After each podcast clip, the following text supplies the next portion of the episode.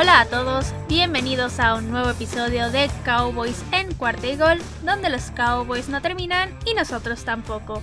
Mi nombre es Mariana Huerta y me pueden encontrar en Twitter en arroba Queen Cowboys y también en arroba Cuarta y Cowboys. ¿Y cómo están gente? Una semana más cerca de la NFL. Ya estamos a menos de un mes de que sea el partido inicial y también el primer partido de los Cowboys porque les tocó estar en el Kiko. Entonces cada vez estamos más cerca de poder ver fútbol americano real de competencia porque al final la pretemporada pues sí es fútbol americano pero no se compite como tal por nada. Pero pues sí, antes de iniciar con las noticias, acuérdense que esta semana, el viernes, hay partido de los Cowboys, es contra Arizona. Ahí van a poder ver más de los novatos obviamente más de los jugadores que no necesariamente son titulares, pero que podrían estar peleando por un lugar en el roster, entre ellos Isaac Alarcón, el mexicano. Y en una de esas también nos van saltando un poco más a los titulares, entonces no se vayan a perder el partido. Y pues vamos a empezar de una vez con las noticias rápidas. Y la primera de ellas es que DeMarcus Lawrence ya está fuera de la pub list, que es la lista de lesionados básicamente. Y esto es porque ya pasó todos sus exámenes físicos y aún no está entrenando con normalidad, o sea, no está entrenando al 100%, pero sí está muy cerca de estar en ese 100%. Luego, la siguiente noticia es que el ex centro del equipo Joe Looney anunció su retiro de la NFL solamente poquitos días después de que hubiera firmado con los gigantes. Y la verdad es que yo no me lo creía porque pues ya había firmado con los gigantes y pues ya lo dejas ir. Y no es que esté feliz de que se haya retirado, pero sí es mucho mejor eso a que juegue con los gigantes, la verdad. Pero pues quién sabe por qué lo hizo al final de cuentas. Tal vez fue una broma y no nos enteramos. Una broma a los gigantes por ser rivales divisionales, quién sabe. Pero bueno, el punto es que Joe Looney ya se retiró. Luego la siguiente noticia es que Jerry Jones anunció que por fin va a inducir al Dallas Cowboys Ring of Honor a Jimmy Johnson, legendario coach de los 90 y esto es más que merecido. O sea, era súper ilógico que ya lo hayan metido al Pro Football Hall of Fame y que no estuviera en el Salón de la Fama de los Cowboys cuando los hizo ganar dos Super Bowls y yo me atrevería a decir hasta tres, a pesar de que ya no era el coach, prácticamente dejó todo puesto y servido para que esto pasara. Entonces sí, al fin va a estar en el Dallas Cowboys Ring of Honor y no solamente eso, Jerry Jones también ya que se equivocó con él y que no lo debió de haber corrido y que ahí el que tuvo toda la culpa fue él. Entonces, qué bueno. Y esperemos ya no vuelva a ser tan orgulloso como antes. Luego la siguiente noticia es que el fin de semana fue la práctica conjunta con los Rams y ahí hubo de todo, se pelearon a la media hora de haber empezado la práctica, lo cual era completamente esperado, pero literal pasó muy rápido. Pero fuera de las peleas fue un buen entrenamiento en general. La defensiva de los Rams lució y eso era obvio, digo, son la número uno de la NFL, pero aún así los miembros de la ofensiva de los Cowboys se pudieron defender bien. Este CD Lamb sobre todo se llevó a Jalen Ramsey y no solamente pasó una vez, pasó varias veces y también los dineros no se vieron nada mal. De hecho, Connor Williams me impresionó porque no se vio nada mal contra Aaron Donald, así es, el mejor jugador de la NFL ahorita. E incluso también del lado de la defensiva, Maurice Kennedy tuvo una intercepción bastante impresionante contra Matthew Stafford, entonces se vieron cosas buenas se pelearon nada más una vez, pero eso de que se empiezan a enfrentar y demás y no pasa absolutamente nada. Y ya, fue una buena práctica y qué bueno que no pasó a mayores. Luego, la siguiente noticia es que salió a la luz que Michael Gallup no va a obtener una extensión de contrato antes del inicio de esta temporada, por lo que va a jugar este año en su último año de contrato. Y esto no impresiona para nada, pero sí nos da un mensaje muy claro de que no está seguro el futuro de Michael Gallup en el equipo y de que si quiere realmente que le den esa extensión, va a tener que dar una muy buena impresión. Porque al final los Cowboys ya tienen a otros dos muy buenos wide receivers. Y sí está muy cool tener un trío de wide receivers tan poderoso, pero también no es tan viable económicamente. Entonces si los Cowboys y Jerry Jones al final se quiere arriesgar y tener ese trío de wide receivers, seguramente va a ser porque Michael Gallup tuvo una excelente temporada, o bueno, así es lo que yo estoy prediciendo, y con el mínimo destello de algo que no esté bien o de que simplemente no sea tan necesario Michael Gallup, lo van a dejar ir, lo cual me va a doler bastante, pero esperemos que esto no pase y que realmente sí dé un muy buen año en este 2021. Luego, la siguiente noticia es que el fullback Siwo Olonilua sufrió una lesión en el cuello en el partido de Hall of Fame del pasado jueves. Y aunque todavía no hay resultados médicos oficiales, todo indica que se va a perder bastante tiempo recuperándose. Y esto es bastante malo para él porque al final él está en una posición no muy popular. Y al final ya prácticamente perdió todas sus chances de estar en el roster final de los Cowboys. Luego, la siguiente noticia es que Amari Cooper también ya pasó sus pruebas físicas y ya salió de la pop list. Y todavía no se sabe cuándo va a empezar a entrenar al 100, igual lo mismo que con DeMarcus Lawrence, pero ya está entrenando. Ya Dak de hecho les está lanzando pases y esa es la otra noticia. Dak ya está lanzando por fin en los entrenamientos, ya dejaron de descansarlo, lo cual dice prácticamente que ya está bien y que ya pasó de esa lesión que tenía en el hombro. Entonces sí, tanto Mary Cooper como Dak Prescott ya están entrenando y se ven en excelente forma. Y esas fueron todas las noticias rápidas. Así que vámonos de una vez con el tema de hoy porque la verdad es bastante extenso. Y es que ya empezamos con todo el análisis rumbo al inicio de la temporada 2021. Ya hablamos de lo que fue la temporada 2020, de todo lo que nos dejó esa temporada tan desastrosa. Y también ya hablamos de todos los coaches, absolutamente de todos ellos, y de las expectativas que hay con ellos. Entonces hoy vamos a dedicarnos a hablar de mi parte favorita del equipo actualmente. Vamos a hablar de muchas superestrellas y de aquellos que anotan la mayoría de los puntos en una temporada. Y así es, vamos a platicar de la ofensiva y también de los equipos especiales. Vamos a analizar absolutamente todos los jugadores que están en todas las posiciones. Y cuando estemos hablando de ellos les voy a dar mi conclusión de si yo creo que van a ser los titulares o si yo creo que los van a terminar cortando o de qué va a pasar con cada uno de ellos porque al final los Cowboys no se pueden quedar con todos ellos. Los Cowboys necesitan llegar, al igual que todos los demás equipos de la NFL, al número mágico de 53 jugadores en el roster. Y pues obviamente por esta razón va a tener que haber cortes y van a tener que haber jugadores que terminen yéndose del equipo o terminando en la escuadra de prácticas. Y pues vámonos de una vez y voy a empezar con lo más importante de la ofensiva después del quarterback y eso es la línea ofensiva. Y voy a empezar con la posición de tackle. Y primero, de tackle izquierdo, el clarísimo titular es Tyron Smith. Él es una superestrella que le ha dejado mucho al equipo en las 10 temporadas que ha estado en la NFL. Él es élite y su nivel es indiscutible, pero sí tiene un gran problema y su gran problema son las lesiones. Él desde 2016 no ha podido terminar una temporada completa y en 2020 solamente jugó dos partidos y esto sí es un problema gigantesco porque para el coreback la posición más importante en una línea es la del left tackle porque al final es el que lo está protegiendo en su lado ciego. Entonces si tienes a tu tackle izquierdo lesionado prácticamente estás en el hoyo y sobre todo los Cowboys porque los suplentes no son muy buenos.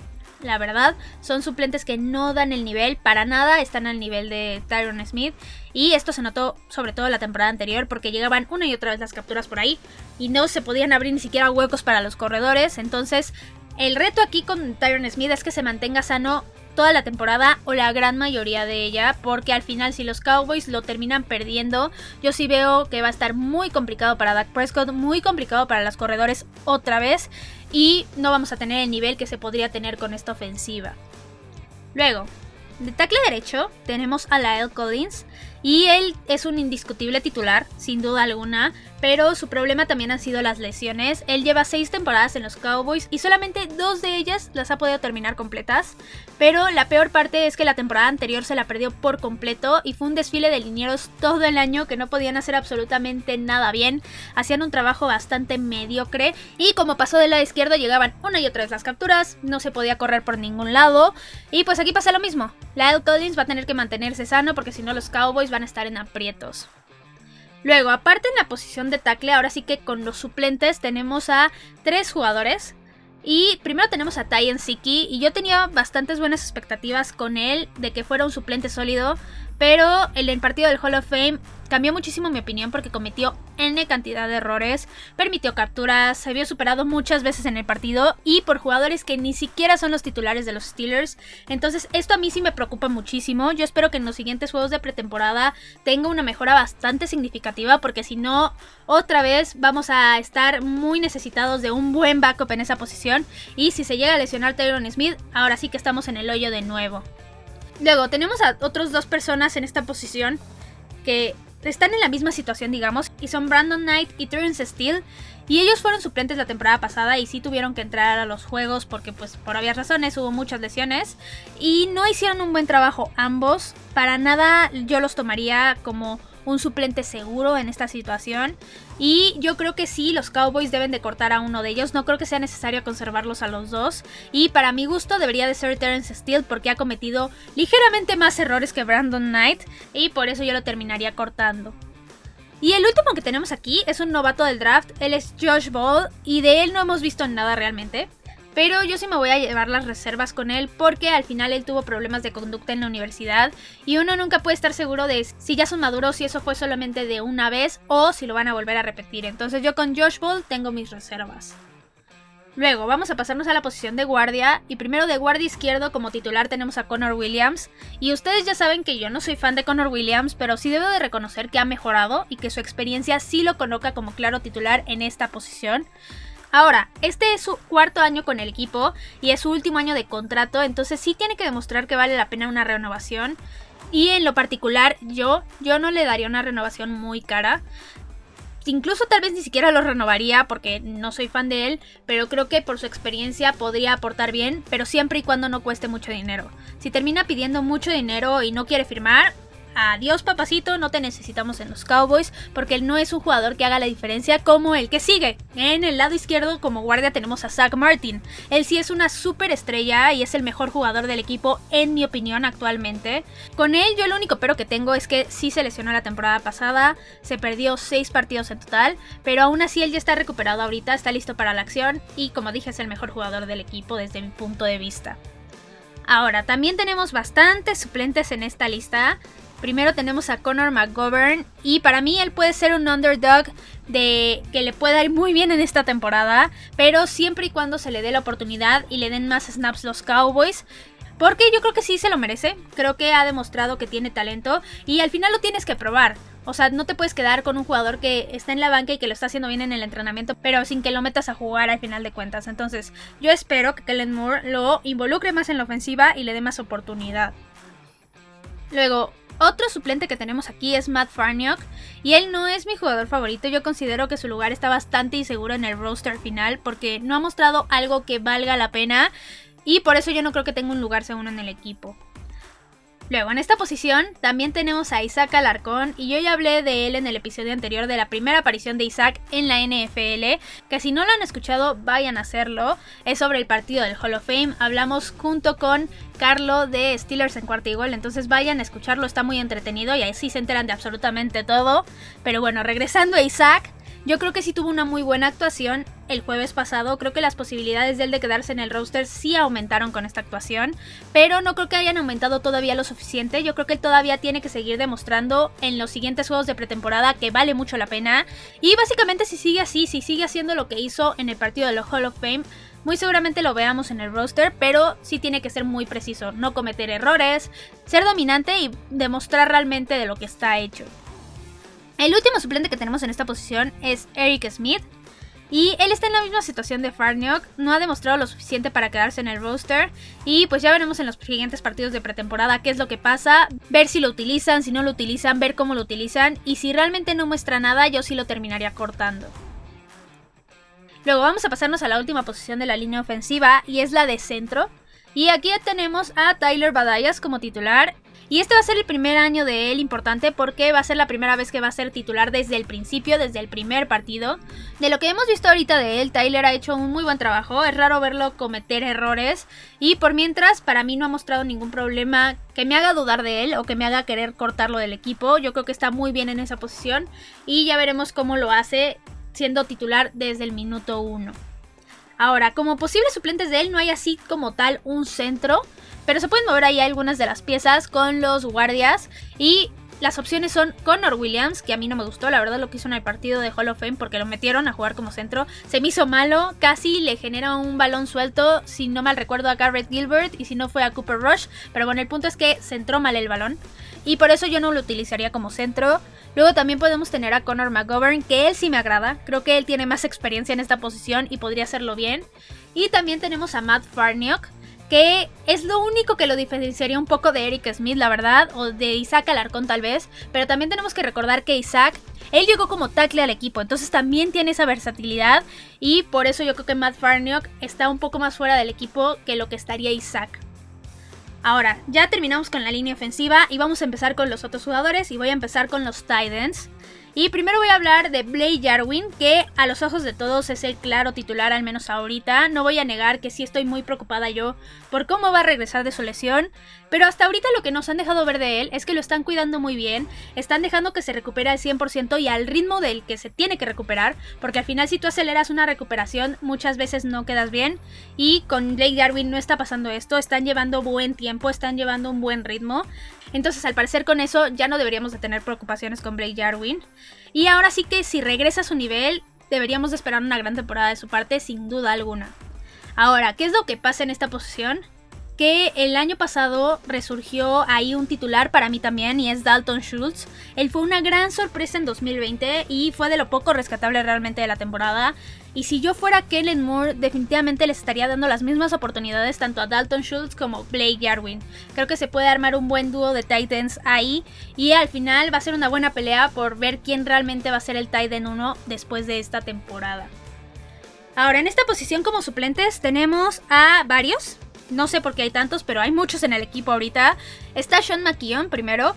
Y para mí, él es el Tiden número 3, el que sería el más claro como Tiden número 3. Todavía falta verlo bastante, pero lo que ha hecho hasta ahorita lo ha posicionado en un escalón un poco superior. Y yo creo que sí va a terminar en ese puesto. Y también en el equipo tenemos a otros tres tight y está Jeremy Sprinkle, Artavius Lynn y Nick Ralston.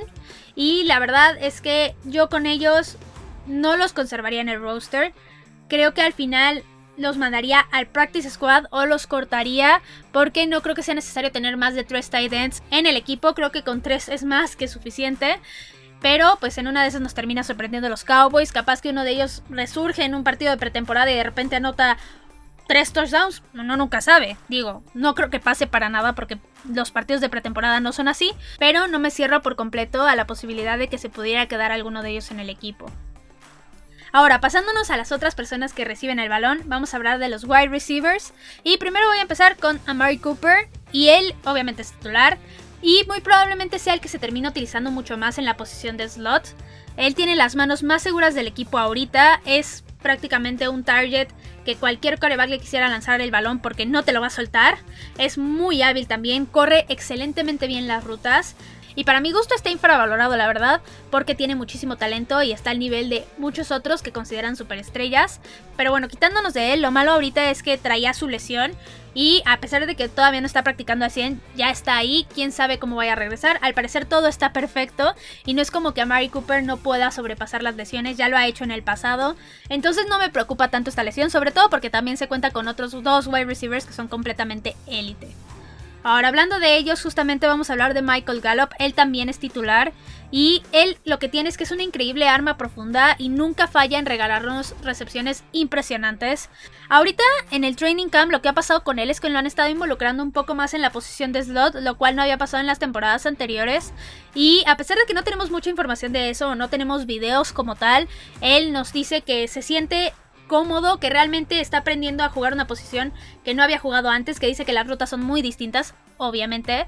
Espero ojalá lo podamos ver en esta pretemporada en esa posición para ver si sí funciona o no. Y si no, no pasa nada. Al final es un super wide receiver profundo, sabe correr muy bien las rutas que son derechito y al fondo prácticamente. Entonces, con lo que haga bien Michael Gallup, yo estoy más que satisfecha. Luego, como titular, también tenemos a CeeDee Lamb. Y aquí yo estoy segura que él va a tener un segundo año excelente. Yo no tengo dudas de eso. Y sí, muchísimas pruebas con todos los videos que nos han estado subiendo los Cowboys del Training Camp. Yo muero de ganas de verlo en un año completo con Dak Prescott. Y ahora sí que poder ver si pueden batir ese récord de que los tres wide receivers tengan más de mil yardas. Yo creo que es un récord que se buscaba desde el año anterior, no se pudo lograr por obvias razones, entonces esperemos que este año sí puedan llegar a esa meta.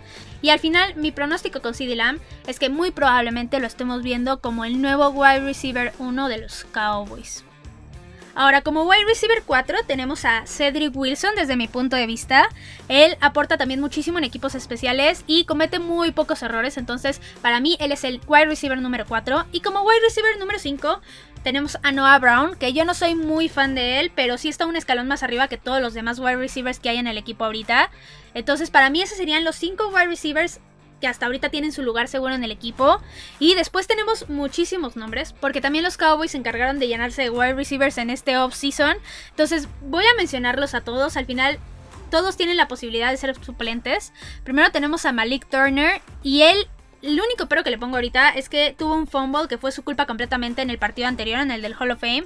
Entonces él ahí podría ponerse un pero y tal vez por eso ya no lo terminen firmando los Cowboys. Pero al final él tiene la experiencia, entonces con él tengo mis reservas todavía. Luego también tenemos a TJ Busher, tenemos a Johnny Dixon, tenemos a Aaron Parker, tenemos a Ray Davis, que él también cometió un error en el partido anterior. Tuvo un fumble en una patada de despeje que fue también completamente su culpa. Entonces probablemente él también ya esté fuera del equipo. Y tenemos a Brennan Eagles. Todos ellos son suplentes. Al final yo creo que de ellos tal vez se llegue a quedar uno en el equipo, pero todos los demás terminarían siendo cortados o algunos de repente en el practice squad. La verdad no es tan necesario tener tanto wide receiver en el roster, sobre todo si ya tienes tres superestrellas y dos que lo hacen bien. Y pues en esta posición me falta uno. También tenemos a Simi Fioco, pero él es novato del draft. Él ya tiene su lugar en el roster. Y aunque a mí no me encantó lo que vi en el partido pasado, en el de Hall of Fame de él, creo que no es tanto de preocuparse. Yo lo sentí nervioso. Es lógico, es su primer partido en la NFL. Pero creo que tiene tiempo para trabajar en esto. Que obviamente lo tiene que trabajar porque estar nervioso en la NFL no te sirve absolutamente de nada. Pero yo sí le voy a dar el beneficio de la duda. Al final, como dije, tiene mucho tiempo para desarrollar esta parte y para involucrarse mucho más en el equipo y para aprender mucho más. Ahora, pasémonos a la posición de los corredores. Y pues primero tengo que empezar por Zeke Elliott, obviamente, él es el completo titular. Todos sabemos que el año anterior de Zeke Elliott no fue el mejor, tuvo muchísimos fumbles, no llegó a las mil yardas y hubo partidos donde desaparecía por completo. Pero este año pinta para ser completamente distinto pinta para ser casi casi tan impresionante como su año de novato desde mi punto de vista. Él lleva todo el año, año numérico, o sea, literalmente desde que empezó el 2021, trabajando mucho en su físico y en su juego y sí se ve increíble, realmente se ve en una forma impresionante, entonces yo sí confío en él y mientras se mantenga básicamente la línea ofensiva sana, hay muchas posibilidades de que veamos a Zeke Elliott entre los mejores running backs de la liga. Luego, en esta posición también tenemos como running back número 2 a Tony Pollard. Y yo ya lo he dicho muchas veces, pero no está de más repetirlo. Y yo sí quiero ver algo similar a la pareja que hacen Nick Chubb y Kareem Hunt en Cleveland. Estoy convencida de que Zeke Elliott y Tony Pollard pueden lograr algo similar a esto, siempre y cuando Kellen Moore logre implantar el sistema, que lo entienda, que sepa cómo utilizarlos y que sepa cómo complementarlos con los wide receivers y con Dak Prescott. Entonces, si se logra esto, podríamos ver una mezcla impresionante de carrera con también el juego aéreo y muy probablemente estaríamos viendo a la mejor ofensiva de la liga. Ahora, como running back número 3, aquí también está muy claro, tenemos a Rico Doodle y él terminó de demostrar que era el running back 3 prácticamente en el partido del Salón de la Fama. Lo hizo muy bien, no cometió errores, tuvo hasta de hecho una carrera de 25 yardas, siguiendo muy bien el hueco que le armó la línea ofensiva, entonces con él todo muy bien, al final va a ser el running back número 3 y no tengo dudas con él. Y en esta posición, de hecho, también tenemos a otras dos personas. Tenemos a Jaquan Hardy y Brendan Knox. Pero ellos sí no. Ellos iban a terminar o en el Practice Squad o cortados. Yo no les veo ninguna posibilidad de quedar en el roster. Y pues al final ya veremos por quién se termina inclinando el equipo, por quién se termina inclinando Kellen Moore.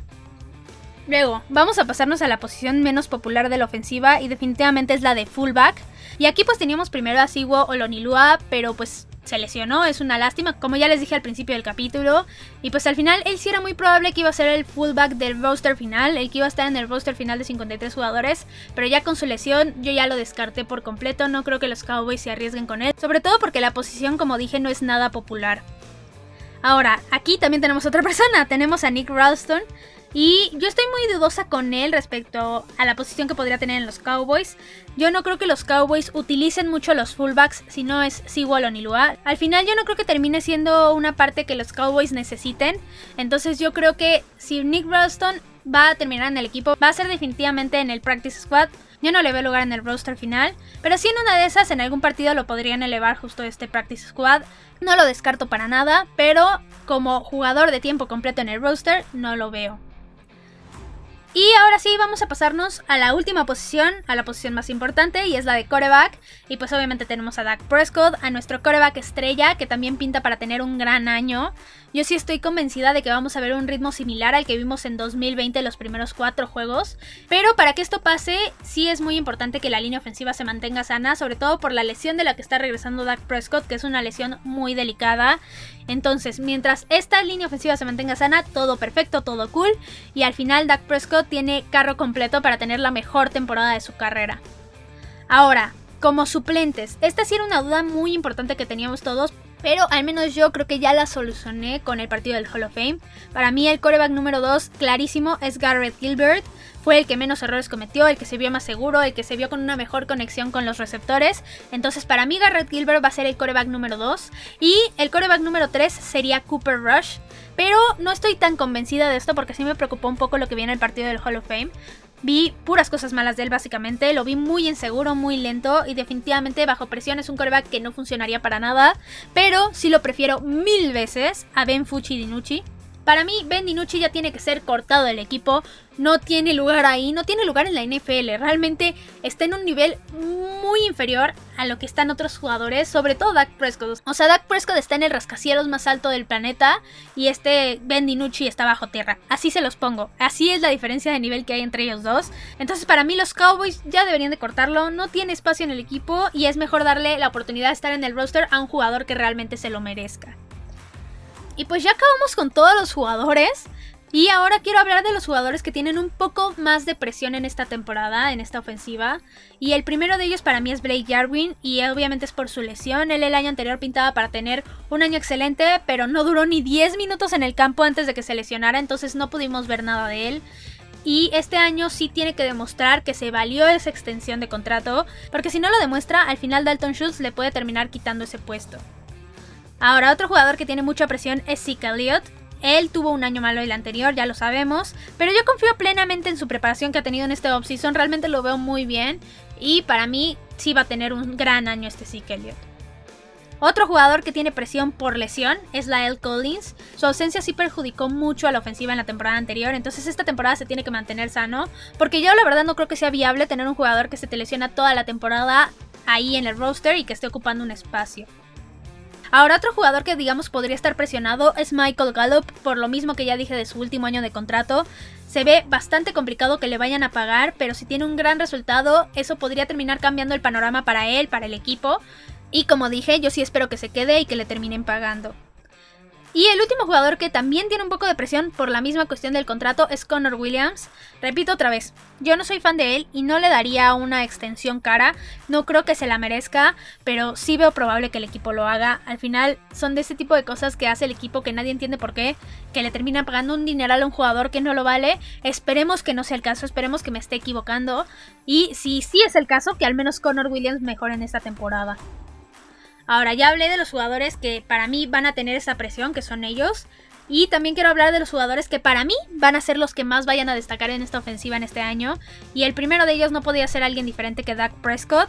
Yo creo que después de lo que vimos el año pasado, sí lo va teniendo un año similar. Y al final terminar luchando por ser un candidato a MVP si todo sale bien. Entonces Dak Prescott es uno de mis candidatos a tener una gran temporada. El otro candidato es Zeke Elliott y como dije antes, sí es un jugador que tiene mucha presión ahorita, pero justo con la presión yo creo que va a sacar su mejor nivel y confío plenamente en su preparación. Y el tercer jugador que yo creo que va a tener un gran año es CD Lamb.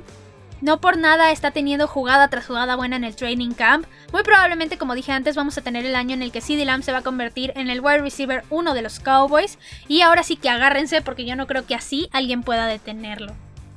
Y pues estos fueron todos los jugadores de la ofensiva. De este lado, nuevamente yo lo veo repleto de talento y puesto para ser de los mejores conjuntos de toda la NFL. Prácticamente no les veo ninguna debilidad en ninguna posición. Y también Kellen Moore ha sabido cómo manejarlos al final de cuentas. Y de hecho, lo único que a mí no me agrada de esta ofensiva son las jugadas que manda Kellen Moore de repente, que sí comete bastantes errores. Y lo peor es que es constante. Cada partido comete un error con alguna jugada que mandó. Esperemos que esto ya se vaya reduciendo o que no sean errores tan graves porque sí puede perjudicar mucho a la ofensiva. Y pues fuera de eso, yo creo que todo lo veo muy bien y vamos a tener un gran año de esta ofensiva. Ahora, como dije al principio del capítulo, también vamos a hablar de los equipos especiales porque ellos también prácticamente anotan puntos todos los juegos. Entonces vamos a empezar de una vez con las posiciones. Y primero voy con el long snapper y él es Jake McQuaid. Y pues aquí no hay mucho que decir sobre él, la verdad. Mientras no cometa errores está todo perfecto y listo. Prácticamente eso es todo lo que podría decir de él. Mientras haga su trabajo, con él está todo perfecto. Luego, en la posición de punter, ahí tenemos a dos jugadores. Tenemos primero a Hunter Nice Wander. Y a mí de punter me agrada mucho y creo que puede hacer un excelente trabajo como lo hizo la temporada anterior supliendo a Chris Jones. Pero ahora sí que como suplente de Greg Sterling sí es terrible. No tiene nada de puntería, ni nada de técnica, ni nada de nada. Entonces yo no creo que sirva como suplente de pateador. Al final lo vimos en el partido del Hall of Fame. Falló N cantidad de goles de campo, entonces creo que eso es prueba más que suficiente. Y en esta posición compitiendo con él tenemos a Brian Anger y yo todavía no tengo una opinión sobre él porque no lo pudimos ver en este partido del Hall of Fame. Entonces, por mientras, mi favorito va a seguir siendo Hunter Nice Wander, pero todavía tengo que ver qué es lo que puede hacer Brian Anger y por eso no les puedo decir todavía que lo cortaría o no. Al final, sí, uno de ellos va a terminar siendo cortado, de eso sí estoy segura, pero todavía no sé quién. Luego tenemos la posición de pateador, muy importante. Aquí tenemos a Greg Surlin. Y en la temporada pasada fue un pateador seguro, nada espectacular, pero sí respondía en los momentos importantes y para mí con eso es más que suficiente. Yo no necesito un pateador que anote goles de campo de 63 yardas, sino lo que yo necesito es un pateador que termine anotando todos los goles de campo que son de 0 a 50 yardas y los que son de 50 más yardas que anote la mayoría. Con eso yo me conformo, creo que es más que suficiente y sí estoy convencida de que Greg Surlin es este tipo de pateador. Ahora, él viene saliendo de una lesión, pero afortunadamente ya está empezando a patear en los entrenamientos y por las declaraciones que ha hecho Mike McCarthy, al parecer sí va a estar listo para la semana 1. Luego, en los equipos especiales también tenemos a los regresadores de patadas. Y primero, como regresador de kickoff tenemos a Tony Pollard. Y yo no confiaba para nada en él como regresador hasta que llegó John Facel al equipo, que realmente lo transformó por completo. Hizo un gran trabajo con él, mejoró muchísimo. Entonces yo sí veo que este año pueda seguir mejorando. Y por esta razón ya me gusta como regresador de patadas. Ahora, en esta posición también podríamos ver de repente a Cedric Wilson. Y él sí me gustó lo que vimos la temporada anterior. No lo vimos mucho en esta posición, pero lo poco que hizo lo hizo bien. Y creo que sí le podrían dar muchas más repeticiones entre Pollard y él. Porque yo sí quiero que a Pollard lo involucren mucho más en la ofensiva. Entonces, mientras menos corra en los regresos de patada, más lo van a estar involucrando, yo creo, en la ofensiva. Luego, como regresadores de patada de despeje, tenemos a CD Lamb. Y por ahora sigue siendo el regresador principal, pero yo no creo que esto dure mucho, porque al final yo sí espero que se termine convirtiendo en el wide receiver uno del equipo, y no creo que sea bueno estarlo arriesgando en regresos de patada una y otra vez. Entonces ya dicho esto, yo al que metería a estar repitiendo con él sería Cedric Wilson. Igual lo mismo que con Pollard, al final creo que puede rotar muy bien con CD y con él. Y mi predicción va a ser que sí, que Cedric Wilson va a tener este nuevo trabajo importante y que al final se va a volver en una pieza clave de esos equipos especiales. Y pues los equipos especiales no están muy llenos de jugadores, ellos son todos, ninguno tiene una presión importante aquí realmente. No creo que podamos ver así uno que destaque muchísimo, no creo que de repente surja una super estrella de los regresos de patada. Entonces, con eso es más que suficiente de hablar de ellos. Yo lo que vi la temporada anterior me encantó, la verdad. Sí vi mucha mejora y eso se notó sobre todo en los números. Los Cowboys eran de los peores en números y pasaron a ser de los mejores 10. Entonces, con eso yo estoy más que satisfecha. Y yo creo que todavía podemos ver que sigan mejorando y que se sigan acercando a ser de los mejores equipos especiales. Pero algo que sí me preocupó mucho fue lo que vimos en el partido del Hall of Fame. Vimos un completo desastre ahí. Creo que no fue para nada una buena actuación de su parte. Pero sí creo que fue porque no estaban los jugadores adecuados y porque John Facel estaba probando a muchos otros, incluyendo a los que regresaron patadas. Entonces, por mientras no me preocupa esta parte, aunque sí van a tener que seguir mejorando de aquí a que avance y que sigan los partidos de pretemporada, porque si no, si llegamos al kickoff con estos equipos especiales que viene el Hall of Fame, definitivamente vamos a estar en completos problemas y se van a ver cosas muy feas en la temporada. Pero si siguen mejorando, todo bien y creo que sí se puede hacer un buen trabajo como el de la temporada pasada. Y pues eso fue todo por el capítulo de hoy. Ya acabamos, ya hablamos de muchos jugadores.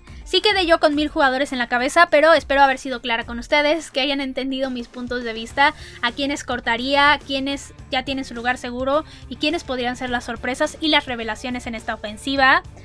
Ya saben que me pueden encontrar en Twitter, en arroba Queen Cowboys y en arroba cuarta y gol Cowboys. Si quieren platicar, si, tienen alguna duda, si quieren chismear, lo que sea que necesitan, me lo pueden dejar ahí en Twitter y yo les contesto lo más rápido posible.